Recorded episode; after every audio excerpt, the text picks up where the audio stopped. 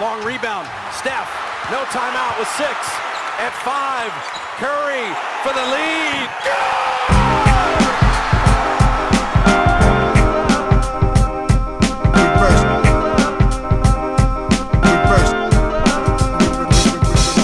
The game's a game. The game's a game. The game's a game. The game's a game. Always, always,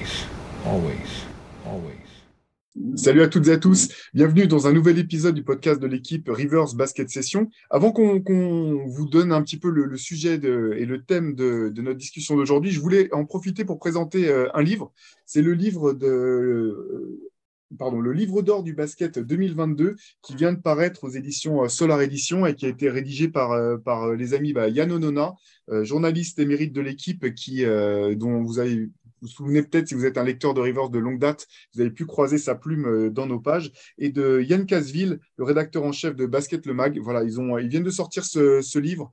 Euh, le livre d'or du basket 2022, comme chaque année, euh, si vous connaissez un petit peu le principe, c'est une rétrospective de tout ce qui s'est passé dans l'année basket, en NBA, dans le championnat de France, en Euroleague, les compétitions FIBA, les féminines. Voilà, c'est parfait pour, pour se rappeler un petit peu ce qui a marqué l'année euh, 2022. Et euh, ben, même si l'année n'est pas, finie, bien sûr, mais il y a, vraiment euh, l'essentiel des choses à retrouver, avec notamment de très belles photos, un, un reportage photo assez extraordinaire d'un derby, euh, d'un derby en Serbie. Voilà, je vous laisse découvrir tout ça. Et aujourd'hui, épisode un petit peu spécial parce qu'on a la chance de recevoir euh, Josh euh, Moisan, Moisan, pardon, excuse-moi, tu vois, j'étais, malgré les discussions d'avant podcast, j'arrive à me planter dans la prononciation euh, des noms, c'est super classe. Mais en tout cas, voilà, je voulais en profiter euh, bah, pour te remercier parce que cette fois-ci, c'est nous qui, qui renvoyons l'ascenseur. Josh Moisan, vous le savez certainement, qui présente le, le podcast NBA Corner chaque semaine et dans, laquelle, dans lequel j'ai eu la chance de pouvoir passer à plusieurs reprises. Bah, écoute, Josh, on est tout simplement ravis de te retrouver avec nous aujourd'hui. Eh ben, merci pour l'invitation, Théo, et je suis ravi de participer à cette conversation. J'ai hâte qu'on commence euh, à parler et à aborder tous les sujets que tu as prévus. Eh ben, c'est parfait. Et pour vous expliquer un petit peu le, le thème euh, d'aujourd'hui, voilà, on sait, euh, il y a pas mal de choses qui ont changé depuis le début de saison, des tendances qui s'inversent, d'autres qui s'affirment. On a voulu euh, savoir, voilà, lesquelles faisaient partie de l'intox, lesquelles étaient des infos à prendre au sérieux. Et pour discuter de tout ça, en plus de, de Josh, on- je suis comme toujours rejoint par Shai Mamou, Antoine Pimel, euh, en pleine forme, euh, j'imagine, euh, sur ce début de saison. Comment ça va, comment ça va tous les deux? Ça va super, Tranquille. hein, écoute, euh, tranquille. Euh, là, je trouve qu'on est à un tournant intéressant parce qu'on arrive sur la fin d'année civile et que, et que les tendances euh, qu'on avait dégagées au début commencent à s'affirmer un peu. Euh, on peut un peu, on est moins dans la spéculation et les trucs euh, se- ont plus tendance, à mon avis, à être, à être amenés à se vérifier. Donc c'est un peu plus, c'est, mieux que de faire de, la- de l'art divinatoire comme on est obligé de faire au début. Ouais, l'échantillon est moins faible. Un peu plus de matière. C'est ça. Exactement. Et pour, pour commencer, alors on va reprendre, euh, je, vais vous pro- proposer un premier sujet. C'est un sujet qui fait euh, parfois un peu rage au sein de la rédaction euh, de, BS entre ceux qui sont d'accord, ceux qui ne sont pas d'accord, ceux qui sont présents et qui sont d'accord, ceux qui ne sont pas présents aujourd'hui et qui ne sont pas d'accord. Bref, je vous passe un petit peu les détails de notre vie de la, rédaction de tous les jours. La question, c'est celle-ci. Luka Doncic est en train de se James Hardeniser. Ce qu'on veut dire par là, c'est que voilà, tous les ballons passent par lui. Une équipe de, de Dallas qui pioche un petit peu, euh, euh, voilà, qui est sur une série de, de quatre défaites de suite. Est-ce qu'on peut imaginer que, James, que Luka Doncic, est- est-ce qu'on peut dire que Luka Doncic est en train de se James Hardeniser, ce qui peut sonner comme un compliment ou euh, comme une insulte euh, pour lesquelles on est prêt à enlever le pull et sortir les, les points américains? Euh, Josh, qu'est-ce que qu'est-ce que tu en penses toi?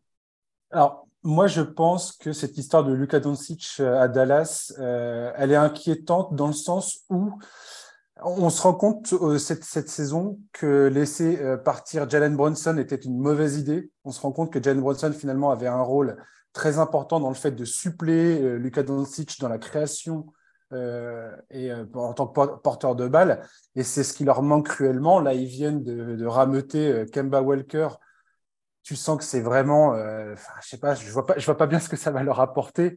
Euh, si jamais en saison régulière c'est pertinent, en playoff ça sera mort. Kemba Walker, il sera, forcément exploité par les attaques adverses et défensivement il sera sorti de, l'équation. Donc je pense que soit il y a, des, gros travaux à faire euh, à Dallas en termes de construction d'effectifs. On voit que ça va pas en fait. Et, et au final, ça fait que Luka Doncic a beaucoup trop de responsabilités. Et pour moi, ça va, ça, va- nulle part dans ce, dans ce contexte-là. Et après, du coup, pour la comparaison avec Arden, euh, moi, je, suis, alors, je fais partie de ceux qui ne sont pas encore prêts à. Parce que pour moi, ça sonne pas comme un compliment, même si on parle du James Harden de Houston, qui a quand même été MVP.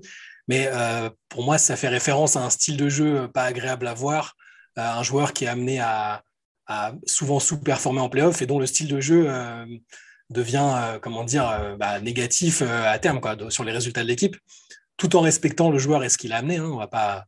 Mais pour l'instant, je ne suis pas encore prêt à faire ce shift totalement parce que euh, comme tu as dit, Josh, j'ai l'impression que là, cette saison, avec notamment le départ de Bronson, ils sont pas.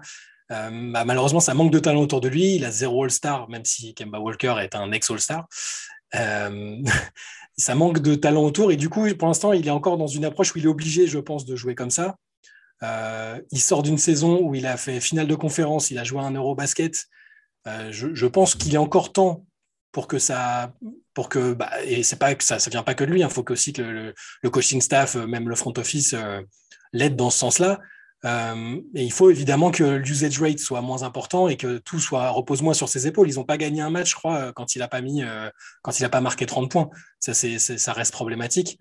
Des joueurs autour qui sont efficaces sont beaucoup moins efficaces pour le moment ou dans un rôle différent. Dinwiddie c'est devenu un, un shooter alors qu'il il avait quand même un peu ce talent de playmaker à la base donc ouais, il y a un truc autour de l'équipe qui fait qu'il est obligé un peu de jouer comme ça et que je ne suis pas prêt à lui coller l'étiquette qui, à mon avis, euh, que, Harden acceptait lui-même et qu'il est à, son prime en tout cas, ce qui n'est plus le cas aujourd'hui, et, qui fait qu'il a désiré un peu cette étiquette. Je pense que pour l'instant, Doncic ne la désire pas encore et je ne suis pas prêt à, le cataloguer comme un croqueur soliste euh, et à l'enfermer là-dedans. Moi, je suis évidemment d'accord avec vous, mais je vais volontairement me faire un peu l'avocat du diable j'ai envie de dire, euh, Lucas Doncic, il a deux modèles autoproclamés, c'est lui-même qui le dit. Il a grandi en étant fan de LeBron James et il s'est inspiré de James Harden. Donc le parallèle pour moi avec James Harden, il est évident et il est même assumé par Doncic. Donc ce côté Doncic se, se hardenise, lui-même il l'a cherché et il a reconnu l'avoir cherché. C'est un joueur, il reconnaît s'être inspiré d'Harden. Euh, je pense que le parallèle, il est vrai. Il y a quand même une, vraie... Euh, dans le jeu propension, euh, proportion pardon, à, avoir tous les ballons. Et malgré ça, je suis évidemment d'accord avec vous, les, Mavericks, ça manque de talent, mais quelque part, je, vais donner quand même deux exemples. Il y a deux joueurs qui l'an dernier jouaient encore aux Mavericks, Jalen Brunson, Christophe Sporzingis. Jalen Brunson, il s'est vraiment révélé quand Doncic n'était pas là en playoff. Avant ça, il n'avait pas autant d'opportunités. Porzingis, il n'a jamais pu être à l'aise aux Mavericks et là, il cartonne aux Wizards.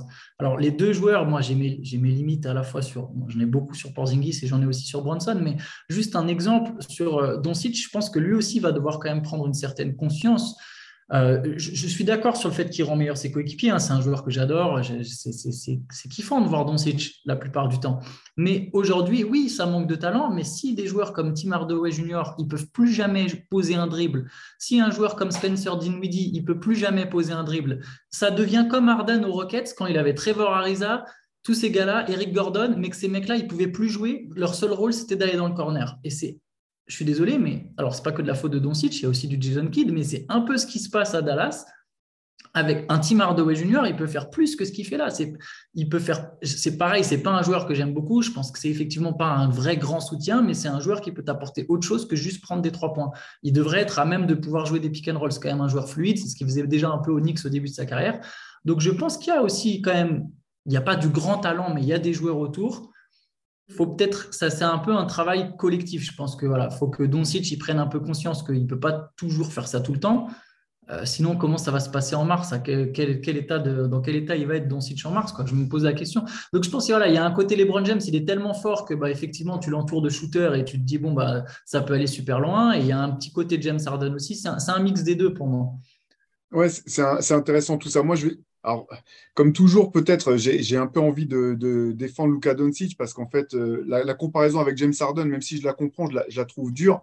Et, euh, enfin, dure. C'est peut-être exagéré de dire ça pour un ancien MVP, euh, MVP de la Ligue. Mais ce qui fait la différence, pour moi, une, des différences, c'est effectivement que là, c'est vrai que tu parles de, de Tim Hardaway Junior, euh, Antoine, donc qui revient d'une longue période de blessure, qui est vraiment extrêmement maladroit. Donc, je pense qu'il n'est pas non plus en, confiance. Ça, ça vient, il faut aussi qu'il prenne le temps de se réacclimater, reprendre ses automatismes, tout ça. Euh, Dinwiddie, alors c'est vrai que là, on a l'impression qu'il se transforme en shooter à trois points, mais si on veut regarder de l'autre côté, c'est aussi intéressant parce que c'est la première fois qu'il est, qu'il est aussi régulier dans, dans cet exercice-là, ce qui, ce qui peut aussi être un plus pour, pour les Mavericks. Ce qui manque dans tous les cas, effectivement, c'est la présence d'un deuxième créateur. Quand Dinwiddie est arrivé l'an dernier, ce qui était intéressant, c'est qu'en plus de Bronson et de, de Doncic, ça donnait justement ce troisième créateur qui pouvait continuer à faire en sorte. Finalement, quand Doncic n'était pas sur le terrain l'an dernier, Dinwiddie n'était pas extraordinaire dans la création, mais il continuait à se passer des choses dans le jeu. Et c'est vraiment ce qui manque, je pense, aujourd'hui euh, du, côté des Mavs. Et pour finir sur, euh, sur cette différence que je vois entre James Harden et Luka Doncic, il y, en a deux qui sont essentiels à mon sens c'est que Luca a prouvé en playoff qu'il pouvait hausser son niveau de jeu, ce qui n'a jamais été le cas de, James Harden jusqu'à présent, ce qui fait que même avec ses limites, cette équipe de, Dallas, si elle arrive à accrocher et si elle fait les playoffs, elle me semble malgré tout dangereuse.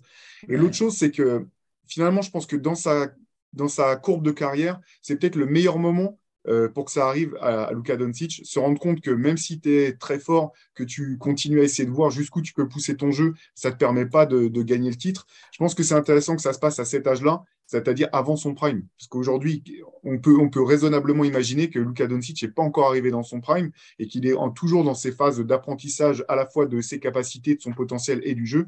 Et donc, je pense que c'est quand même même si euh, les Mavs vont avoir une pression euh, du timing, il va falloir qu'ils trouvent le moyen de, l'entourer convenablement. Je pense que pour lui, en tout cas, euh, c'est plutôt un bon timing pour aller taper dans le mur collectivement, que ça se passe à, cet âge-là. Il y a un truc que je voulais préciser pour, dans ce jeu de comparaison Harden-Doncic. C'est un truc que je rappelle toujours concernant James Harden, c'est que les Rockets n'ont jamais été aussi proches de remporter le titre que qu'à partir du moment où James Harden a eu Chris Paul à ses côtés. En 2018, il ne faut jamais, jamais oublier que les Rockets étaient à un match de battre les Warriors qui avaient Stephen Curry, Clay Thompson, Draymond Green et Kevin Durant et qu'il n'y a aucune équipe qui leur a posé autant de problèmes peut-être que les Rockets. Alors, ça, on peut, on peut en discuter. Je n'ai pas tout à fait réfléchi à ce que je viens de dire, mais en tout cas, ça a été une équipe qui a vraiment fait transpirer les Warriors comme peu d'équipes l'ont fait euh, avant. Et je pense que ça, quelque part, les, les, Mavericks doivent réfléchir à ça. Est-ce que c'est est -ce c'est vraiment ce schéma-là qu'il faut euh, copier ou pas? La question se pose. En tout cas, les Rockets, quand ils ont eu un créateur aussi génial que Chris Paul et James Harden dans la même équipe, ils étaient incroyables. Incroyables. la saison 2018 était hallucinante.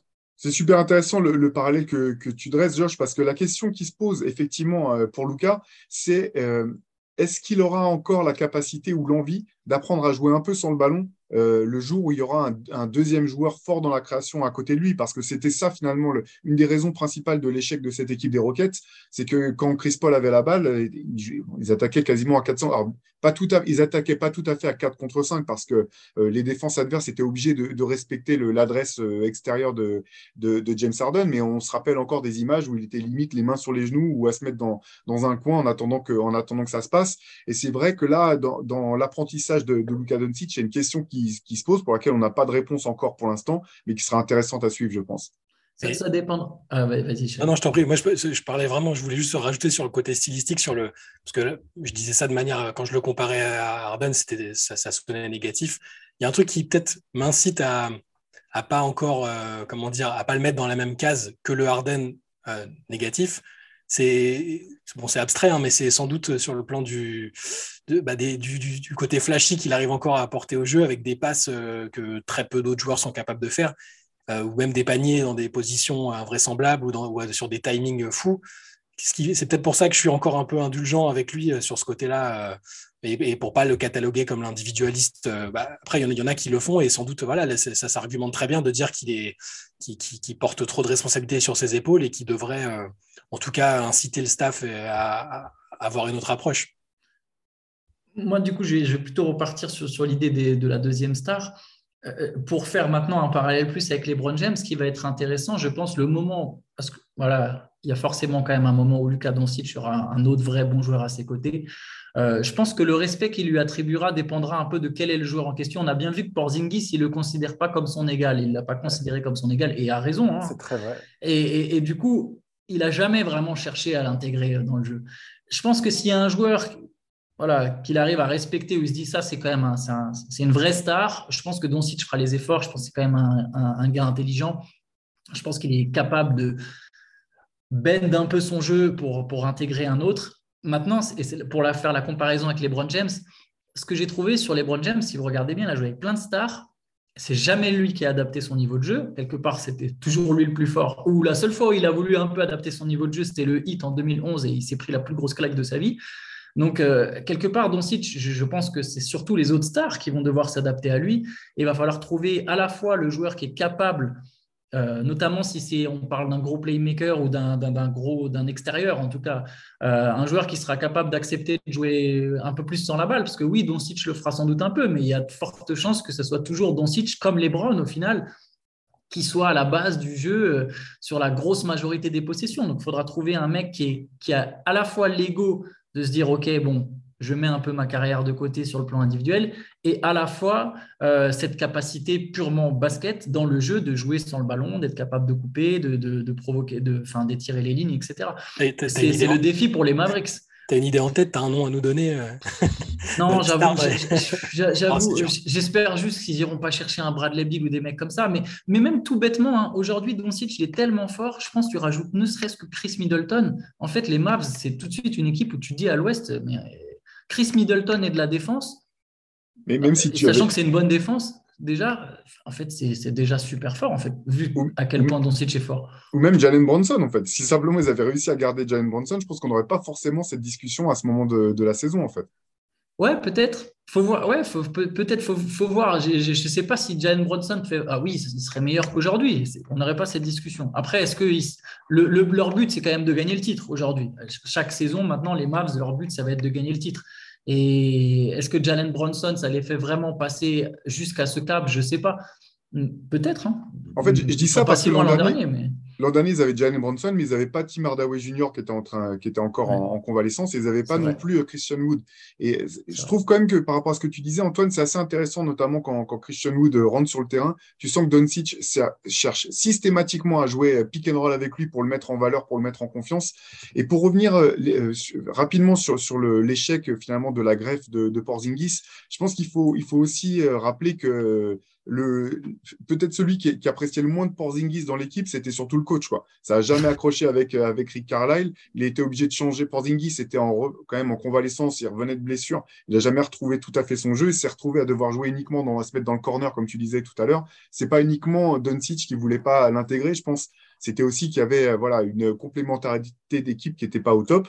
Et c'était assez intéressant. J'entendais en début d'année, il y avait, euh, en début de saison, il y avait un podcast de Adrian Wojnarowski avec avec Porzingis. Et c'est assez, assez, intéressant. Il l'interrogeait sur euh, la manière dont, dont, il se prépare physiquement pour pouvoir euh, tenir la, route. Et Porzingis expliquait que quand il était à Dallas, il avait fait beaucoup de travail de musculation bah, pour euh, à la fois pour comment dire éviter les blessures du genou, mais aussi pour mieux prendre le contact, aller plus au rebond, et qu'il avait le sentiment d'avoir alors, ça avait été intéressant parce qu'effectivement, ça lui avait permis de reprendre la compétition, mais qu'il avait perdu aussi beaucoup de, de, ce qui faisait sa force et sa fluidité, sa capacité à être mobile, etc. Donc, je pense qu'il y a pour mettre le parallèle avec, entre Porzingis des Wizards, euh, qui vient de cartonner d'ailleurs euh, avec un match à 40 points, et celui des, des, Mavs, je pense que les, comment dire, le, contexte était aussi euh, particulier. Quoi. C'est sûr, mais après, il n'a pas eu que Carlisle, hein. il a eu Jason Kidd aussi, hein. ça n'a pas beaucoup mieux marché. Je pense que oui, le, le coach, c'était un ensemble. Je pense que c'était hein, trop tard en fait. Mais, les deux, les deux, mais les deux, ils, enfin, c'était ah, il pas documenté. Il pouvait pas, il pouvait pas se saquer non plus. À un moment, faut, faut, faut essayer, tu vois. Je pense pas que Doncic, il avait forcément envie de jouer avec Porzingis. Non, non, je dis pas, mais ce que, mais... ce que je veux dire, c'est que des mecs qui peuvent pas se saquer, en fait, il y en a eu dans toutes les équipes et dans plein d'équipes qui ont gagné des titres, en fait. C'est que si Porzingis avait été euh, au niveau qu'il avait à New York ou même peut-être au niveau qu'il a aujourd'hui à, Washington, l'histoire a peut-être pas été la même. C'est simplement ce que, voilà, je voulais, je, je voulais noter. Ouais. Euh, allez, deuxième info ou intox. On est en train de retrouver le vrai Ben Simmons. Bon, alors là, pas de bol, il vient de, de, pas beaucoup jouer le dernier match parce qu'il s'est fait mal au genou. Malgré tout, les, matchs précédents étaient plutôt, euh, encourageants. Euh, Josh, info ou intox sur, sur, sur ce retour en forme de, de Ben Simmons? Je suis désolé, je ne vais pas prendre parti. je vais dire, pour moi, c'est oui, c'est une info. Je je pense qu'il faut qu'on, faut pas qu'on oublie que les joueurs qui reviennent de blessures comme ça, surtout Ben Simmons qui a pas joué pendant un an et demi, faut jamais oublier que tu mets un certain temps avant de retrouver des sensations, avant de retrouver euh, ta forme physique, surtout à ce niveau de compétition. On est sur du sport de très haut niveau. On est sur un truc qui est exigeant physiquement. Euh, c'est un truc de fou qu'on n'imagine pas vraiment. Et euh, voilà, et je pense qu'il faut être patient avec tous ces joueurs. Et il n'y a pas que Ben Simmons, Clay Thompson, c'est pareil. Il y a plein de joueurs comme ça qui, quand on parle de Porzingis, pareil. Quand tu es toujours entre deux blessures et que tu es toujours en train de revenir, c'est compliqué. Ben Simmons, il revient à peine de blessure. On est Il y a plein de monde qui sont tombés dessus dès le début de la saison en disant Ah, regardez, c'est qu'une merde. Eh, faut se calmer, il faut prendre son temps, il faut lui laisser le temps de revenir et de voir comment il trouve ses repères, comment il retrouve ses sensations et tout ça on a vu quelques bons matchs. On a vu quelques matchs, bah ouais, forcément, c'est décevant. C'est pas, pas ce à quoi il ressemblait. Il y a aussi le contexte, la nouvelle équipe dans laquelle il est, comment il va trouver, euh, comment il va se trouver avec ses coéquipiers. Bon, je, je prône la patience concernant Ben Simmons et mm, voilà, moi j'ai pas envie de voir Ben Simmons échouer personnellement. J'ai aimé le Ben Simmons à Philadelphie. Je, trouvais qu'il avait des bons moments. Il a plein de points faibles, mais il a aussi des, vraies capacités, des vraies qualités. Et je trouve qu'on aurait tort de, s'en priver. Quoi. Moi, j'aime bien voir ce mec-là jouer. Quand il joue bien, ça joue bien. Quoi. Voilà. Moi, je suis d'accord avec toi. En plus, je trouve que pour, sur le traitement, par rapport à d'autres joueurs, j'ai l'impression que Ben Simmons, c'est comme si on avait oublié qu'il n'avait pas joué pendant un an. Je ne sais pas si vous voyez ce que je veux dire. Normalement, quand une star revient, il y a quand même un, un, peu cette espèce de truc où on sait que les 2, 3, 4, 5 premiers mois, on tolère des performances moindres. J'ai l'impression que sur Ben Simmons, on avait oublié que s'il n'a pas joué, c'était pas que mental, mais que c'était aussi euh, qu'il avait une vraie blessure au dos. Et on n'a pas traité ça comme ça. Oui, on a gardé. Le, fait qu'il est. Enfin, après, que, quelle que soit la vérité de, ce qui s'est passé, mais tout le monde a gardé en tête le fait qu'il n'ait pas voulu jouer au début, qu'il ait voulu se barrer. Et que ça... Mais après, il s'est avéré qu'il a été opéré, qu'il il avait vraiment des soucis euh, physiques en plus du mental. Mais je pense que ça joue. Euh, moi, ça, je pense que ça a joué sur ma perception avant que je sache qu'il ait été vraiment blessé. moi, je fais partie des, ultra sceptiques de base sur Simmons sur ce dernier temps. Et, je suis d'accord avec toi. Euh, moi, j'avais un peu oublié, je ne vais pas accorder la même euh, tolérance qu'à d'autres parce que j'avais l'impression qu'il en avait rajouté sur le côté euh, je suis blessé, tu vois. Mais, mais, mais, je pense que nous tous, en fait, dans notre inconscient collectif, on a effectivement pris en compte cette espèce de truc où aux Sixers, ils ne voulaient pas jouer et du coup, on l'a pas, on l'a pas interprété de la même manière qu'un gars qui se pète le genou et tu sais, dans notre tête c'est très clair ah bah il s'est pété le genou il revient ça va être compliqué tu vois on l'a pas interprété je pense que tous collectivement en fait on n'a pas fait on n'a pas eu le bon filtre Maintenant, pour répondre à, sur Info Intox, je pense que mentalement, c'est une info. Je pense que mentalement, on a retrouvé le vrai Ben Simmons. Physiquement, évidemment, non. La preuve, là, il y a de nouveau une petite rechute au genou. Mais mentalement, dans ce qui s'est passé là sur les. Je crois que même dès le match contre Sacramento, celui où ils se font écraser, ils prennent une, une tollée pas possible. Je crois qu'ils prennent 157 points, un truc comme 153, je crois. Ouais, 153 points. Mais lui, il fait un bon match. Et à partir de là, il avait besoin de ça en fait. Il avait besoin d'un match où il est correct et à partir de là, ça, il a fait que monter en puissance. Je pense que mentalement, il y est. Après, voilà, physiquement, euh, bah, ça va prendre un peu de temps, mais il y a eu ce déblocage. C'est le, bon, le, bon début, je pense. Je, partage ton avis, Antoine. Moi, moi j'aurais tendance à, on verra pour son genou, mais à, considérer ça comme une vraie info. Euh, voilà, sur les, sur, les, sur les huit derniers matchs, euh, les six derniers matchs, pardon, il, était, sur les huit derniers matchs, il en a fait six à plus de 10 points. Alors, euh, ça peut sembler ridicule comme ça quand, quand on parle d'un joueur All-Star, mais vu, d'où il revient, je pense que c'est pas, c'est pas, enfin, c'est vraiment notable. Moi, ce que j'ai trouvé, c'est qu'effectivement, il y avait manifestement eu un, un déblocage psychologique. Et même dans sa manière de bouger sur le terrain, je l'ai trouvé beaucoup mieux, euh, notamment sa capacité à, redéfendre à nouveau sur des petits, sur les extérieurs, à être mobile, à venir sur les lignes de passe, à bouger, prendre la position, se replacer et surtout à mettre du rythme en fait. Moi, ce que j'adorais dans, le Ben Simmons de, des Sixers, c'était sa capacité à accélérer, à créer du jeu. Et je trouve que ça, on commençait à le retrouver un peu plus fréquemment euh, dans le jeu des Nets. Et comme tu, parlais de la dimension mentale, il y a aussi le fait, je pense que il faut aussi voilà, se rappeler, ça fait plus d'un an qu'il n'a pas joué, les attentes sont énormes, il arrive dans une équipe qui est déjà en place. Euh, ça prend un petit peu de temps aussi de se dire, bon, bah, cette équipe, c'est aussi la mienne, donc il euh, faut aussi que je prenne des, responsabilités et que je puisse être, euh, être moi-même quand, il le faut. Donc, donc je trouve que c'est positif. Et voilà, il faut noter aussi les Nets qui remontent un petit peu, sûrement, enfin tranquillement, mais sûrement au niveau du, au niveau du classement avec cinq victoires sur, les huit derniers matchs. Un Kevin Durant qui, bah, qui s'est incrusté à nouveau dans la discussion pour le titre, pour le trophée potentiel de, MVP avec des performances bah, dignes du, joueur incroyable qu'il est. Enfin, voilà, la saison est encore longue pour les Nets. Ça peut, encore être longue et éprouvante, comme, on le sait, mais j'ai l'impression qu'il y a des signes quand même qui sont plutôt, euh, plutôt encourageants pour cette équipe. Moi, je vais juste ajouter quelque chose parce que du coup, je fais partie des très sceptiques sur Simmons euh, depuis le début de la saison, avec ce qu'il y a eu l'année passée, etc. Mais je vais quand même aller dans votre sens pour un, autre truc. C'est euh, ce qui s'est passé récemment, c'est ce que racontait Kevin Durant sur l'un des derniers matchs. Je crois que c'était contre Portland. Euh, il expliquait que justement dans la communication ça allait mieux et qu'il trouvait que, Simmons était mieux, était plus concerné qu'il l'était au début. C'était une situation où, euh, sur une passe de Simmons, KD se retrouve sous le panier ou tout près du panier. 9 fois sur 10, il aurait dunké, mais, mais il a eu l'impression de voir un adversaire à côté. Exactement la situation qui a valu à Ben Simmons tout le bullshit qui s'est mangé derrière avec, contre Atlanta.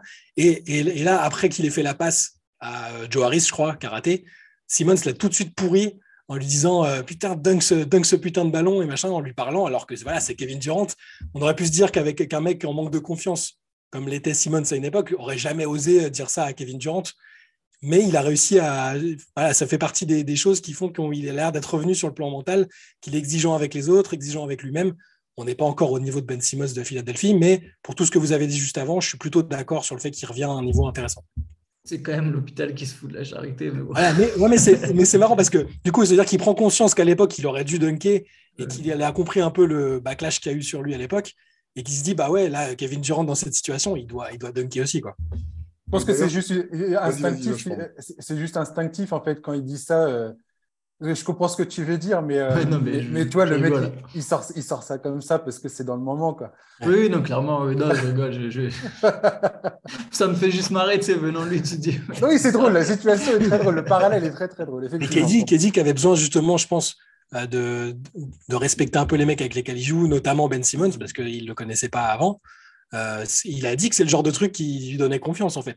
Et vu que s'il marche un peu sur un fil, vu qu'il a quand même demandé son trade il n'y a pas si longtemps, le fait qu'il trouve que Simon est dans, sur la bonne voie, c'est important aussi pour les Nets, je trouve. Je pense qu'il a gagné du respect de ses coéquipiers. Je pense que sur ces, là, sur ces dernières perfs, je pense qu'il a gagné du respect de ses coéquipiers et notamment de Durant. Dans l'attitude, dans les matchs qu'il a sortis, quelques victoires qui sont allés chercher. Ouais, il faut juste espérer voilà, que le genou, c'est juste un petit peu bah, le, fait que le corps n'ait pas été habitué à jouer autant euh, depuis, depuis longtemps que ça revienne vite. Mais effectivement, je pense que c'est en train de se, remettre en place. Et puis pour, pour revenir sur la fameuse action où Ben Simmons a refusé de dunker, vous irez voir euh, Derrick White hier du côté des Celtics qui a refusé un tir encore plus ouvert que Kevin Durant et Ben Simmons. Il est littéralement tout seul. Il a juste à lâcher le ballon de ses mains pour mettre le lay-up. Il n'y a pas un défenseur à la ronde qui ressort pour un tir à trois points. C'est un peu les. Voilà, c'est. Je pense que tous les, tous les anciens joueurs NBA qui détestent les analytics, ils vont se garder cette, cette vidéo de côté. On va à mon époque, euh, ta, ta, ta. Bref. Euh, allez, je vous propose un, nouveau, un nouveau sujet. Alors, celui-là, on ne l'avait pas vu venir du tout. Les Pacers qui sont actuellement quatrième de, la conférence Est, qu'on imaginait jouer la course à Wembanyama avec euh, le Jazz et, les Spurs et, compagnie. Donc, les, les Pacers ne vont pas tanker finalement. Info ou intox Josh, qu'est-ce que tu en penses? C'est une info. C'est une info. Cette équipe euh, n'est pas partie pour tanker. Euh, en tout cas, c'est pas l'ambiance du tout du moment. Et ils ont raison. Il y a un super groupe qui est en train de se créer. J'en ai parlé récemment dans le podcast justement des, Pacers. Et, euh, et, pour cette, pour cette raison-là, Mathurin, c'est un rookie absolument divin, absolument génial à regarder jouer. Miles Turner et Buddy Hield sont tout le temps dans les conversations de transfert et pourtant ils sont là, ils répondent présent. Rick Carlisle n'arrête pas de dire que ces gars-là sont excessivement importants aujourd'hui dans le vestiaire des Pacers. Puis tu as Tyrese Halliburton. Tyrese Halliburton, c'est la pépite euh, au poste de meneur de jeu. Euh, je ne sais plus à combien il en est, là, 40 passes décisives sans ballon perdu. C'est ça, sur les trois derniers matchs, exactement. Voilà, ouais, sur les trois derniers matchs, c'est un peu le, nouveau Chris Paul, tu vois, le Tyrese Halliburton, quelque part. Il n'est pas encore la défense. Mais, euh, mais non, non, cette équipe, je sais pas, c'est. Il y a, pour moi, il y a un groupe qui est en train de se créer à Indiana et ils auraient tort de, de, jouer le temps que maintenant, il euh, faudra voir si le, groupe reste en place jusqu'à la date limite des transferts. C'est, ça la question. Ah, c'est, ça, la question parce que là, euh, bah, évidemment, on n'avait pas vu venir parce qu'on pensait voir euh, Miles Turner et Bud Hield déjà être tradés rapidement. Ça, ça a failli se faire a priori avec les Lakers à un moment, ils ont hésité. là, le fait qu'eux soient là, ça reste des, c'est des, des, vétérans par rapport au reste du groupe. Ben, ça leur amène une sorte, il y a une espèce d'osmose de gars qui pensaient pas rester ensemble toute la saison et qui finalement sont là. Le niveau d'Ali Burton est, est, énorme, évidemment. Le niveau de Mathurin comme rookie est très bon, mais même tout, tout, tout, tout autour, quoi. Quand on voit Nembard cette nuit qui met un game winner au buzzer contre les Lakers. C'est un mec qui, a, voilà, qui, a, été responsabilisé très tôt dans la saison, alors que c'est un rookie euh, du deuxième tour. Euh, Rick Carlisle, à la base, euh, c'est pas censé, il n'est pas réputé pour être un coach qui fait énormément confiance aux jeunes. Complètement, c'est très vrai. Et, c'est une vraie, pour moi, c'est une des révélations. Grave. C'est l'info autour des Pacers, c'est que voilà, c'est qu'il arrive à faire. Il n'y a pas, il a pas que ceux qu'on a cités d'ailleurs, les Jalen Smith, les mecs mmh, comme ça qui sont là. tu vois le, voilà, tu vois des mecs euh, qui ont moins de 25 piges, euh, voire même 23 ans, euh, eh ben, il les fait très bien jouer et ça, ça lui donne un deuxième souffle à, sa carrière alors qu'il était là à la base pour une équipe compétitive et au final il se retrouve à rendre l'équipe compétitive. Alors je vais être un peu prudent, c'est pour ça que je suis pas sur je ne vais pas encore clamer que c'est une information que les Lakers, que les Pacers, pardon, vont pas tanker. Lapsus révélateur. C'est exactement ce que j'allais dire. Mais parce que ça peut aller très vite dans un sens comme dans l'autre et qu'il suffit que, que, juste avant la deadline, euh, bah, que Miles Turner et, Bud Hield s'en aillent. Tout de suite, c'est un peu plus, c'est un peu plus léger pour, pour euh, performer sur. Il reste beaucoup de matchs hein, quand même encore. Donc, euh, c'est hyper intéressant à suivre pour toutes les raisons que, que, voilà, que tu as dit, Josh, sur, Mathurin et Liberton qui sont super cool à voir. Je vais être prudent. Je ne sais pas s'ils tiendront toute la saison euh, aussi haut. Là, ils sont top 4. Je ne sais pas s'ils tiendront toute la saison et si à un moment, ils vont se dire bon, est-ce que ce n'est pas le moment de, lâcher euh, juste avant la deadline et puis de progressivement euh, glisser? Vous vous moquez un peu moins de moi sur les Pacers quand même. Je tiens juste à, envoyer une petite, petite remarque au, passage. C'est une bonne question, franchement, Info ou Intox. C'est un peu comme Utah. Je pense que Utah, au final, on voit, c'est déjà en train de se, casser la gueule. Ouais. Euh, Indiana, ça dépend de combien de temps ça tient, quoi. Parce qu'au final, euh, s'ils sont encore pas trop, s'ils sont bien classés en février, ils peuvent se dire. Indiana n'a jamais tanké. Par contre, c'est juste une petite remarque. Les Pacers n'ont jamais tanké. Le, le jamais, jamais eu le first pick. Le proprio n'a jamais accepté que ça se passe comme ça. C'est jamais une équipe qui s'est reconstruite par la draft, en tout cas volontairement. Euh, ils ont déjà deux jeunes stars. Ils peuvent se permettre de ne pas tanker, même si je pense que sur le papier, si tu as deux arrières très forts et qu'un meneur ultra gestionnaire et que tu ajoutes le pivot du futur, tu as potentiellement une équipe qui va, dès la première année de Wembanyama, être forte. Mais euh, ouais, si en février, au final, si cette équipe en février, est encore très bien classée, je pense qu'ils vont tout garder.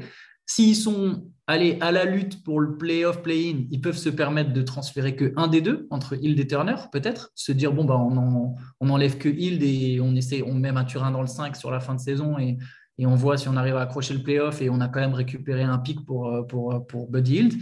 Et s'ils sont sortis du truc, bah ouais, là, je pense que là, effectivement, ils peuvent se séparer les deux et se dire quand même un peu comme les Cavaliers l'an dernier, quoi. Bah, on a été fort avec euh, sans Evan Mobley, mais genre on a été bon, on a raté les playoffs, mais voilà, on a une belle base pour l'avenir. Qu'est-ce qu'on fait? Tiens, on a des atouts, on a récupéré des assets. Est-ce qu'on n'essaye pas de les, mettre tous ensemble pour aller chercher une star et une star jeune et on augmente un peu notre. Alors j'espère qu'ils iront pas chercher Carl Anthony Towns, mais voilà, on, on, on, essaye de de faire quelque chose avec notre groupe. Enfin, ils ont, ils ont vraiment, ils se sont, le début de saison leur offre encore plus de flexibilité au final. C'est mieux ça que d'être les Rockets. Petite info, Indiana a le troisième euh, calendrier le plus compliqué à partir de maintenant jusqu'à la fin de la saison. Euh, mm. C'est le troisième calendrier le plus compliqué qui reste à jouer. Donc, euh, du coup, ouais, ça peut peut-être les pousser. Donc, il y a peut-être des défaites à venir. Ça, la, belle histoire peut, peut, peut descendre un peu. Ouais, non, ça, déjà, c'est effectivement intéressant, intéressant à noter, mais ce, sur quoi je suis d'accord avec toi, Antoine, c'est qu'au bout du compte, j'ai l'impression que les Pacers, ça leur a donné beaucoup de flexibilité parce qu'on parle de Miles Turner sur, euh, sur le, sur, comment dire, euh, dans les rumeurs de trade depuis un an, mais rien ne force Indiana à le trader, en fait. c'est un joueur qui a 27 ans, encore, on sait quel joueur c'est maintenant. Je pense que voilà, on ne cherche plus à se dire que ça va être un, forcément un, All-Star récidiviste ou ce genre de choses, mais c'est un joueur qui a, de la valeur, qui a des qualités. Donc finalement, les ne sont même pas obligés de le, trader maintenant. Ils peuvent aussi le garder et le trader plus tard, voire le, prolonger. Je pense qu'il n'y a, pas d'urgence du côté d'Indiana. Il, est free, agent, non? Je, Attends, il est free agent l'été prochain. mais ils peuvent le prolonger, en fait. Ouais. Par exemple. On pourra lui proposer une prolongation de contrat. En fait, Oui, les, fans, les, fans, ouais. les fans d'Indiana ne veulent pas, euh, enfin, ont peur de surpayer pour les services de Miles Turner. Mais à quel, à, quel, à quel point tu surpayes un mec qui est, est élite dans la défense du cercle euh, et sait shooter à trois points Et je veux dire, euh, voilà, enfin, il, est, il est mobile, il a, il a le sens de la passe. Enfin, il y a quand même des qualités qui sont euh, très proches du basket, de tout ce qu'on recherche dans le basket moderne. Quoi. D'autant qu'Indiana doit avoir une des masses salariales les plus faibles de toute la ligue euh, cette année. Il, Par il paye quasiment personne, quoi. Il y a un tout petit parfum de contractière quand même. hein. Il a, il a 18 points, il a ouais. 6 points de plus que, que tout au long de sa Pas carrière. Il a est pas blessé, 39% surtout. à 3 points, il n'est pas blessé. Pas con. Euh, mais ça, ouais, vous avez raison en tout cas. Pardon, ce que, ce que j'allais dire, Antoine, c'est ce que tu soulèves, c'est que c'est l'élément euh, principal qui peut te pousser à te dire bah, je vais le trader parce que tu sais qu'il est quand même re- relativement souvent blessé. Là, tu dis il n'est pas blessé, il est bon. C'est peut-être le moment où je peux le trader pour récupérer le, le maximum de choses en, en retour. Surtout euh, si je trouve Ouais. une équipe qui est aussi euh, désespérée que, que les Lakers en face. Quoi. Bah là, ils sont sûrs d'avoir au moins un premier tour de draft pour Miles Turner, alors qu'à l'époque, quand ils ont demandé un, euh, voire deux, euh, tu, pouvais un peu froncer les sourcils en mode ils se foutent de notre gueule. Et, et, et là, bon, bon, tu sais que tu n'as pas le choix. Quoi. Allez, hein. nouveau, nouveau info ou intox, puisqu'on parle de joueurs souvent blessés. Anthony Davis peut et va relancer les Lakers. Alors, les relancer de loin, hein, c'est, on dirait un- une relance de. une passe de quarterback pour essayer d'aller mettre le lay-up au, au buzzer en face. Euh, info ou intox, euh, Josh? Pourquoi c'est moi qui commence? Non, Mais Parce que t'es Non, c'est mais toi- qui commence à passer à la guillotine, c'est normal, c'est, toujours ça. Non, mais je vais me faire adorer des, des fans des, des Lakers, c'est sûr. Mais euh, je pense qu'Anthony Davis ne peut rien faire. Anthony Davis peut tourner à en moyenne à 35 points, 18 rebonds par match. Ça ne résoudra aucun problème euh, côté Lakers. Malheureusement, j'ai envie de dire pour les fans des Lakers, mais c'est pas ça le problème. C'est pas Anthony Davis le problème. Et je pense très sincèrement que maintenir un tel niveau de production, alors c'est cool de le voir enchaîner des matchs comme ça, c'est cool de le voir en bonne santé. Maintenant, il va falloir que Anthony Davis, ça dure plus de deux semaines. Quoi. Voilà, c'est son problème, c'est dans la durée et d'inscrire ces performances-là dans la durée. Pendant la bulle, il avait été extraordinaire pendant une longue période, enfin pendant toute cette période de playoff là. Et c'était tant mieux pour les Lakers parce que ça leur a permis de, repartir avec un titre. Maintenant, euh, maintenant voilà, pour moi, c'est ça reste une intox à l'heure actuelle. Je suis, je suis quand même euh, agréablement surpris par ce qu'il a fait ces dernières euh, semaines là, parce que je, bah, vraiment j'avais limite renoncé à le voir jouer à ce niveau, à son meilleur niveau en attaque, en défense. C'est pas encore, il n'est pas encore à son, à 100%, je pense, de ce qu'il est capable de faire. Mais déjà le fait de le voir, ce pourquoi il est là à la base, c'est-à-dire, enfin, en tout cas c'est ce qu'on imaginait, c'est-à-dire prendre la relève, être le franchise player de l'équipe. Une fois que LeBron aurait lâché un peu les rênes et tout ça, là, dans le jeu, euh, surtout pendant l'absence de LeBron, je l'ai trouvé vraiment euh, impressionnant et, moi, j'avais, peur qu'il joue en serrant les dents avec une blessure. Il avait un peu mal au dos il y a quelques temps. Là, de ce point de vue-là, c'est rassurant. Après, euh, ce qui n'est pas rassurant pour moi, c'est aussi ce que j'ai vu sur le dernier match, bah, justement, contre les Pacers la nuit dernière. C'est-à-dire qu'il y a encore dans la dynamique et la hiérarchie, je ne comprends pas tout ce qui est fait autour de lui et dans l'équipe. Parce que, Totalement c'est, et bah, parce que LeBron et Westbrook ont pris plus de tirs que lui hier. Et dans le dernier carton, je crois qu'il prend deux shoots. Mais ça? oui, il lui passe pas la balle. C'est... Il passe pas la balle. Alors après, euh, Sha- Sha- Shaquille O'Neal, dirait, euh, il dirait, bah, c'est à lui, euh, c'est, lui le point d'ancrage, c'est lui qui doit se rendre disponible. C'est pas aux autres de. euh, si, s'il le trouve pas, c'est parce que c'est, parce qu'il est pas trouvable. Mais c'est, je trouve pas, hein, pas, c'est pas très rassurant. Ça fait pas très. Et ça, c'est peut-être indépendant de sa volonté. Pour une fois, je vais le défendre parce que je l'ai pas trop défendu ces derniers mois. Euh, je trouve niveau, le niveau qu'il a montré ces dernières semaines dans les derniers matchs offensivement, c'est anormal qu'il ne soit pas servi en, priorité euh, sur un match où, euh, ils, où ils ont les cartes en main et ils doivent le gagner 18 fois ce match. Et, à la fin, ils se, font, ils se font remonter de 17 points et il prend deux shoots dans le carton, alors que LeBron, y compris LeBron, prend des tirs compliqués où il aurait peut-être pu alimenter Davis. Mais en fait, moi, je sais, je suis pas assez bien placé pour savoir euh, à qui la, de qui c'est la faute, mais je suis totalement d'accord avec toi. En fait, de toute façon, ce match, ils le perdent à partir du moment où ils arrêtent de lui passer la balle. Alors, est-ce que Anthony Davis, il est capable de supporter, euh, d'avoir autant de possessions sans se blesser et de le faire tous les soirs Je ne sais pas, mais au niveau où il est en ce moment, il faut lui passer la balle, en fait. Il, il est, il, est, il, est, il est assez exceptionnel, là, quand même, depuis quelques jours. Et si les Lakers sont, ils auraient pu gagner un troisième match de suite s'ils avaient gagné cette nuit, Euh, si ça commence à tourner un petit peu mieux, alors c'est peut-être très bas, hein, donc ça aide, mais c'est parce qu'il est très très fort. Mais par contre, je suis d'accord en fait, je suis d'accord avec Josh. Quoi. Il, il, pourrait mettre 40 points. leur équipe, c'est compliqué quand même. Ouais, parce qu'en en fait, ils sont dans une situation où il faudrait que, que Anthony Davis affiche le, comment dire, le niveau qu'il a, qu'il a affiché quand LeBron n'était pas là et que LeBron affiche le niveau qu'il a affiché quand Anthony Davis n'était pas là, mais qu'ils le fassent ensemble quand ils sont là tous les deux. C'est, j'ai l'impression que c'est la seule manière euh, qui pourrait permettre aux Lakers de, je parle même pas d'être un contender, hein, mais juste de, vraiment remonter, euh, remonter la pente. Accéder au play-in.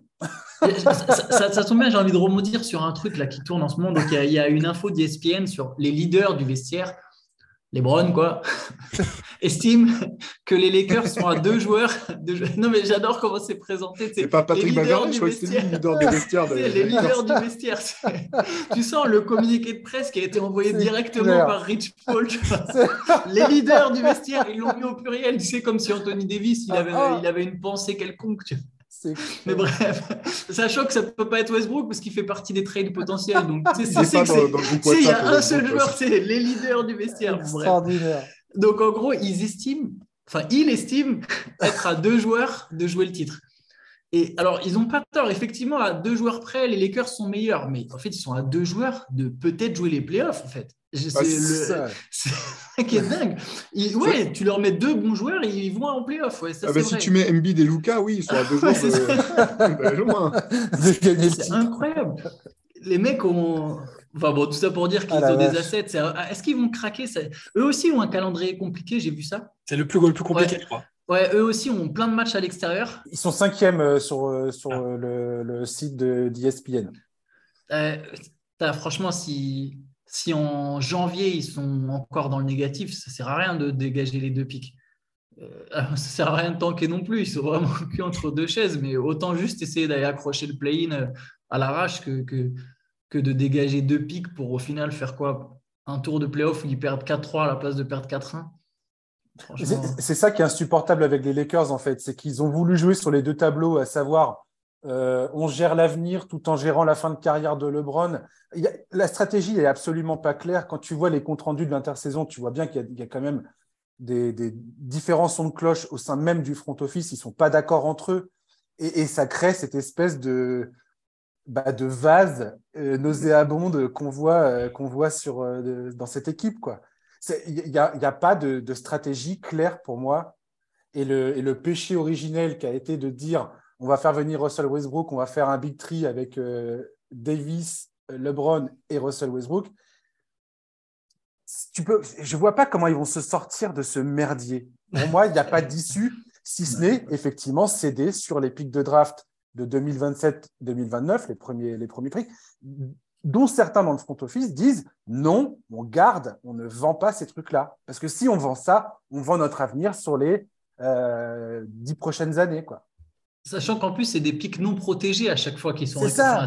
Il n'y a même pas une espèce de protection en mode bon, si on se foire complet, on récupérera peut-être un troisième choix. Non, il le lâche complet et 2027, on ne sait pas s'il y aura LeBron, Davis. il n'y aura, il y aura, plus LeBron et il n'y aura peut-être pas Anthony Davis. Enfin, Et ils sont tellement désespérés que n'importe quelle équipe qui va dealer avec les Lakers vont dire vous nous filez, euh, enfin, ok, on récupère Russell Westbrook, on vous donne des bons joueurs, mais vous nous filez et le pic 2027 et le pic 2029. Sinon, on ne fait pas le deal.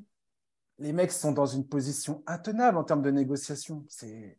En plus, Ils sont morts. Ce qui est dur pour les Lakers, c'est qu'ils ne font pas émerger de joueurs. Et quand tu regardes tous les joueurs qui ne l'ont pas gardé, tu as l'impression qu'ils cartonnent tous en ce moment, que ce soit Zubac, euh, que ce soit Kuzma, que ce soit euh, KCP, et que ce soit. on peut faire la liste de tous, tous les jeunes qu'ils n'ont ont pas gardés, qui n'étaient pas appelés forcément à devenir des stars, mais juste des joueurs de complément qui seraient parfaits pour, pour épauler euh, ce groupe actuellement.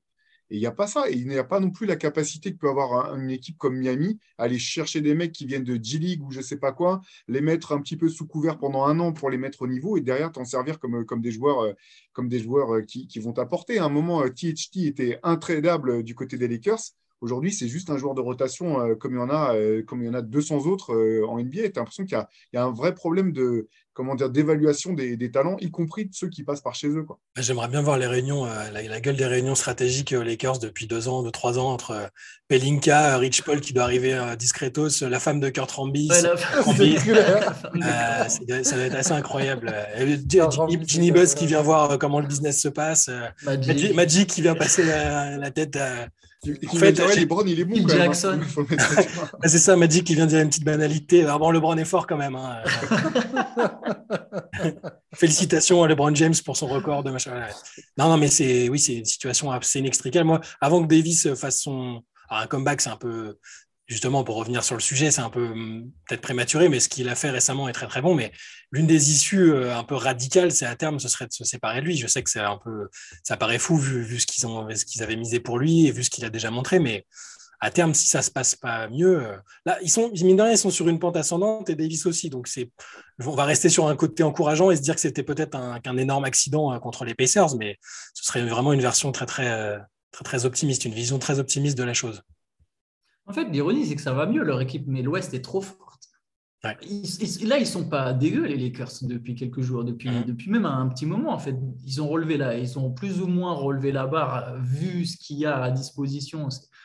Enfin, ils ont trouvé une meilleure méthode pour Westbrook, ça, ça marche quand même pas trop mal en sortie de banc. Alors, c'est pas fou. Hein, je, je- Ils sont à 7-12. Hein. Ouais, voilà, c'est ça, ils, ils sont à 7-12 quand Deux même. défaites Ouais, et ils sont au fin fond du classement. euh, de la- ils sont plus la- proches des. Rockets. Ouais, c'est ça, ils sont plus proches des Rockets que du play. Mais en fait, disons que c'est moins, c'est moins moche qu'au début, Oui. mais juste, ils, ils restent loin. En fait, tu vois, les, les Wolves sont moches et ils ont quand même trois victoires de plus que les Lakers. Quoi. Ouais. Pourtant, Minnesota, c'est moche. Mais c'est. Enfin, ouais, il y a, trop, il y a encore trop de marge. Quoi. Moi, ce qui, ce qui me fait peur, là où j'ai de la peine pour les, pour les joueurs des, enfin, pour les fans surtout des, des Lakers, c'est en ce qui concerne Anthony Davis, où tu as raison de le noter, euh, Shai, euh, là, c'est plutôt encourageant. Il retrouve le niveau euh, presque qui était celui- le sien euh, ces dernières années au Pélicans. C'est l'autre fois, je sais pas si vous avez vu cette image où il va pour relever LeBron James et son pied glisse sur le, sur le parquet. Tu as l'impression qu'il se fait une triple luxure de, une triple luxation, pardon. Luxure, c'est autre chose. C'est après, après les matchs. Triple luxation du genou, juste en essayant de relever son pote. Tu dis, ouf, Euh, fan des Lakers, c'est quand même pas, c'est pas une sinécure. Hein. T'as un peu mal au, mal au cœur pour ton pote qui, a- qui vient avec son maillot LeBron à l'entraînement. Ça, ça me fait toujours penser à ce tweet euh, que j'ai déjà cité où euh, le- les fans des Lakers, dès qu'ils voient Anthony Davis glisser ou tomber par terre, ça fait le même effet que quand ils font tomber, tu fais tomber ton téléphone euh, pa- par terre. Tu as l'angoisse que, l'écran soit explosé et que tu puisses pas.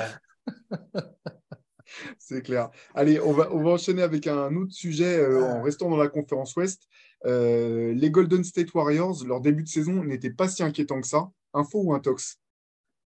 Allez, on va laisser qui que ce soit commencer parce que sinon Non, après. mais tout, vas-y, vas-y, vas-y. je- Non, non, tombe. non, pas du tout. Je, je- je prends mon, mon statut d'invité très au sérieux. Ça y est, je suis chaud. Donc, Vrai euh, franchise player. hein. On reconnaît les vrais euh. Non, non, mais les Warriors, inf- euh, non, c'est une info, c'était pas si inquiétant que ça parce que le 5 majeur, l'expérience, Stephen Curry, Draymond Green, Clay Thompson, je, je crois fermement que Clay Thompson va revenir à, son, à, à un niveau tout à fait. euh, enfin, ce qu'il faut pour faire ce qu'il faut, quoi. Ça va, ça va bien se passer.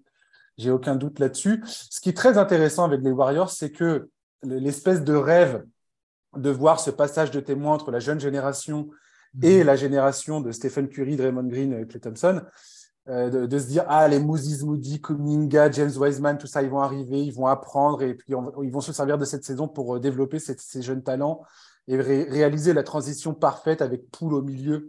Ça se passe pas du tout comme ça. En fait, ce- ce- ce- ce- ce- cette expérience s'est très mal passée. James, James Wiseman n'est clairement pas du tout un joueur euh, capable d'être efficace dans une équipe qui joue le titre. On l'a bien vu. Kuminga, il n'est pas forcément prêt non plus. Moses Moody non plus. En fait, on se rend compte qu'on demande peut-être beaucoup trop à ces joueurs-là. Et on se rend compte aussi que être une équipe qui joue le titre, c'est beaucoup plus compliqué que d'avoir du, simple talent. C'est c'est pas, qu'une question de talent, en fait. C'est bien autre chose. Et donc, pour, pour moi, aujourd'hui, la question que doivent se poser les Warriors, c'est est-ce qu'on arrive à rétablir le truc et on garde les jeunes malgré tout, ou est-ce qu'on fait all-in sur la fin de carrière de Stephen Curry, parce que tu as cette espèce de pépite incroyable qu'est Stephen Curry, ce, talent générationnel qu'est Stephen Curry. Est-ce que tu fais all-in et est-ce que euh, potentiellement tu, envisages de transférer Wiseman, Kuminga et ou pour récupérer des mecs qui vont vraiment être euh, euh, dans l'impact pour te, permettre d'aller gagner un autre titre cette saison. Et ce, qui un peu, ce a été inquiétant et ce qui l'est toujours un peu, à mon sens, parce que on sait que quand, le, voilà, quand le, les titulaires sont là, quand les cadres sont là, c'est très difficilement jouable, surtout sur une série de playoffs avec leur expérience et tout ça. Curry fait peut-être statistiquement la meilleure saison de sa carrière ou pas loin. Euh, oui, c'est la meilleure. C'est la meilleure. Voilà. Que, le, où ce qui est folle. Ce qui est complètement, c'est complètement dingue. En efficacité, ça mais ce qui est, ce qui, ce qui est pas rassurant, justement, c'est que le projet d'intégrer petit à petit, de donner plus de, de responsabilités aux jeunes, c'était aussi pour alléger un peu la tâche des vieux, entre guillemets. Tout à fait. Euh, de Draymond Green, de Curry, qui ont déjà eu des pépins physiques, Clay euh, Thompson, qui a, voilà, on sait ce, ce par quoi il est passé. Euh, et c'était censé peut-être euh, alléger leurs minutes et leurs responsabilités pour arriver frais en playoff et pas euh, en panique. Quoi. Et là, Wiseman, comme tu disais, Wiseman, il est en G-League. Kuminga, Moody. Alors là, ces derniers temps, ça allait un petit peu mieux. Là, le supporting cast a fait quelques passages intéressants, mais ça reste pour l'instant très, très épisodique. Euh, c'est ça qui m'inquiète. J'ai peur qu'il y ait un, que Curry, au bout d'un moment, euh, physiquement, euh, il y a un pépin. Ils sont, ils sont du coup sur une corde raide, là où on, le disait beaucoup en début de saison. Hein. Quand on, les podcasts de début de saison, on se disait s'ils sont à, pleine puissance et que tout marche bien, ils sont, ils sont injouables et ils vont faire le back-to-back. Là, ils sont sur, sur une corde raide parce qu'au moindre pépin, c'est très compliqué. Alors Wiggins, c'est une sorte de constante qui est, qui est intéressante pour eux et qui, je pense, les maintient aussi bien parce que lui, il n'y a pas vraiment de trou d'air, il n'a pas de blessure. Donc ça, ça va. Mais si euh, les jeunes, ça aurait été vraiment bien que les jeunes et le supporting cast leur permettent, permettent à Draymond, à Steph, à Clay, euh, d'avoir un, peu de, un peu de repos euh, sans que ce soit compliqué de gagner des matchs sans eux. Alors moi, j'ai plein, j'abreuve souvent mes partenaires de, théorie sur les Warriors, sur JetChat. Je je vais essayer de les partager sans être trop long. je pense que de toute façon, le top 6 des Warriors, c'est toujours le meilleur de la ligue. Bah, Leur le... 6 meilleurs joueurs, c'est le meilleur top 6 de la ligue. Leur 5, il était, la dernière fois que j'ai checké, alors je suis désolé, la stat n'est pas tout à fait récente, mais elle n'a pas dû beaucoup bouger. Il était à plus 30 sur 100 possessions, ce qui est absolument. C'est largement le meilleur 5, le meilleur 5 majeur de, la, ligue. Euh, Wiggins fait une excellente saison. Draymond Green fait une très bonne saison. Kevin Looney fait une très bonne saison. Clay Thompson s'est réveillé. Stephen Curry fait la meilleure saison de sa carrière. Euh, Jordan Poole est aussi en train de monter en puissance.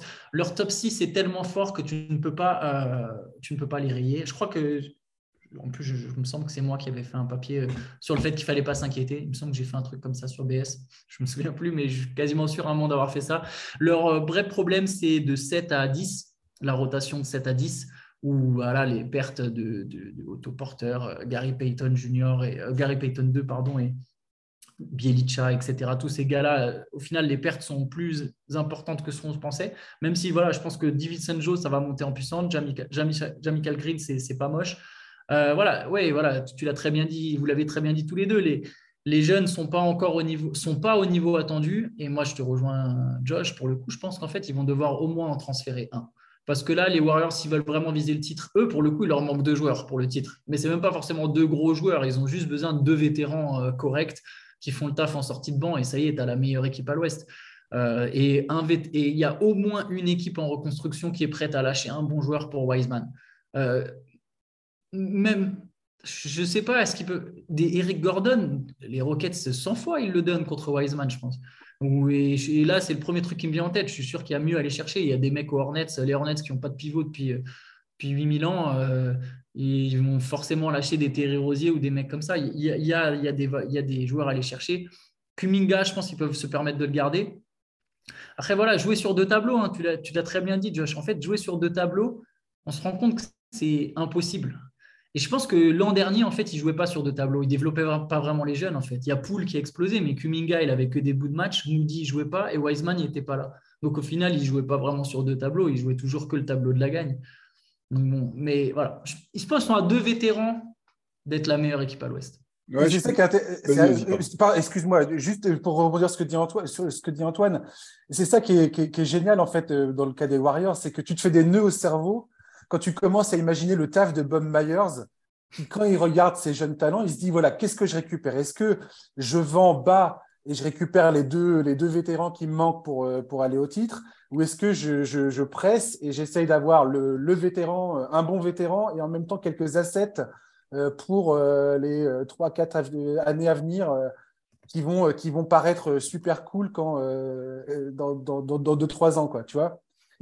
C'est énorme, en fait, l'éventail de propositions et de solutions et de, de, de, scénarios qui peut, que tu peux imaginer avec ces, ces, ces assets-là.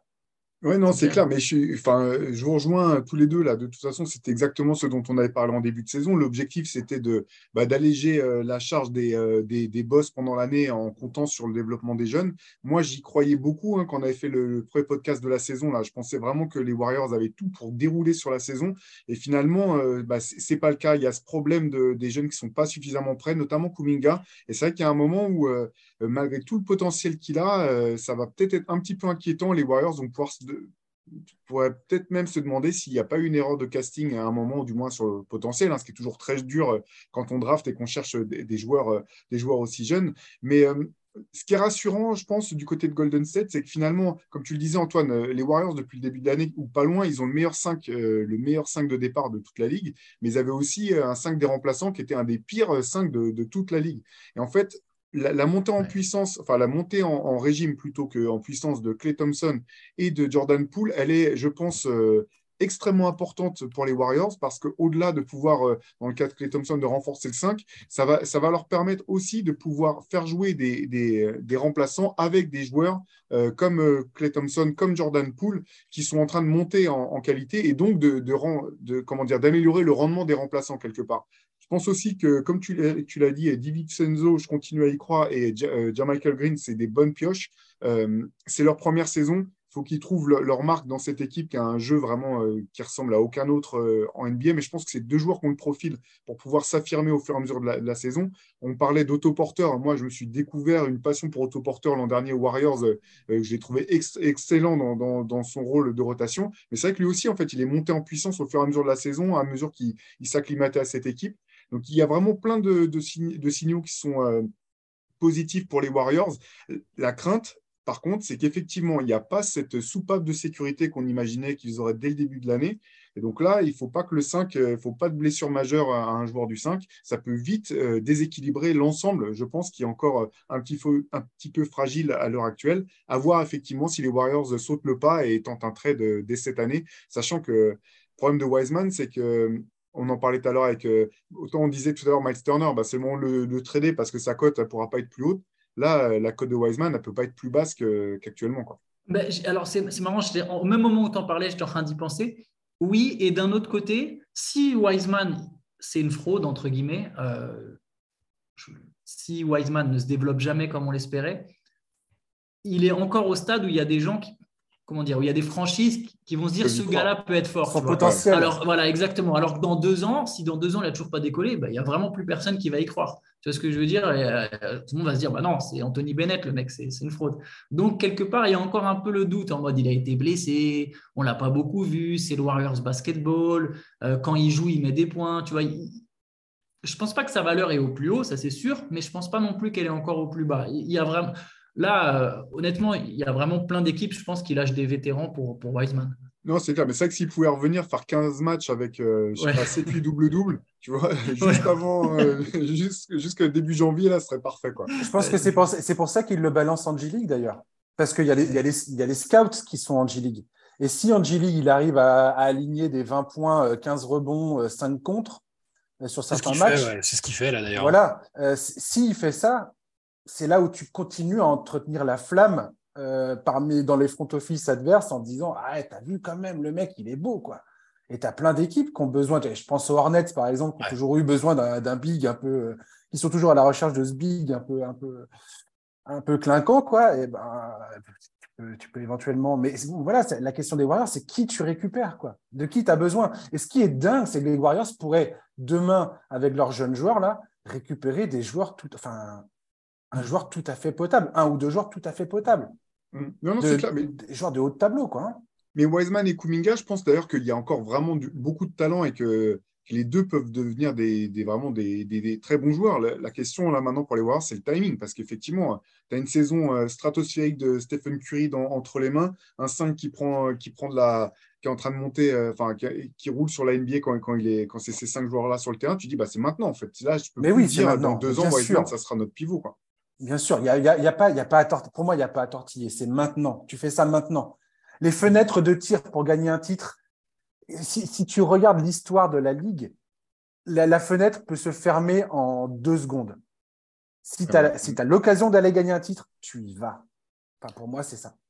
Je suis d'accord avec toi. En plus, je trouverais ça, entre guillemets, presque ridicule de se dire Ah, bah non, mais on gagne, peut-être qu'on ne gagne pas là dans les deux prochaines années, mais du coup, on restera une équipe qui pèse encore sans forcément être championne. Parce que Ouais. Poul, Kuminga, Wiseman, personne ne sait si dans 10 ans ça te donne une, une dynastie ou pas. Donc, juste ce, ce- ce côté, bah non, on ne va pas au bout pour gagner cette année, mais peut-être que jusqu'en 2030, on est une bonne équipe de la conférence Ouest.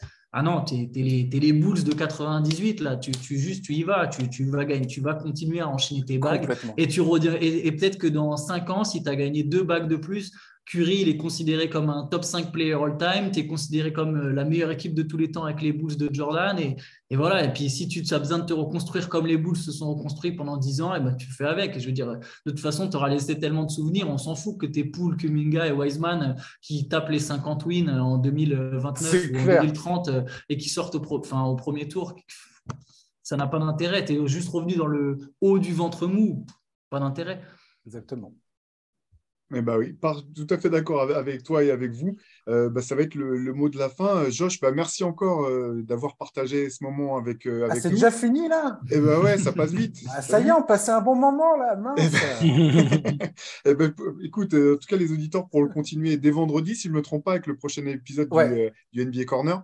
exact. Tout à Ouais, fait. où est-ce qu'on peut les- retrouver ça euh, partout, sur toutes les plateformes de podcast, Apple Podcast, Spotify, Deezer, euh, Google Podcast et je ne, je ne sais quoi encore. Euh, Il y a des, des plateformes que je ne connais pas et je, je suis là-bas, apparemment. Eh bien, Donc, allez euh, découvrir de nouvelles plateformes pour y retrouver euh, Josh Moison et le, et le C'est podcast. NBA Corner. Nous Merci vous donne beaucoup. rendez-vous ici même la semaine prochaine pour un nouvel épisode. Merci encore, Josh, et puis euh, bonne journée à tous. Salut. Ciao. Ciao les gars.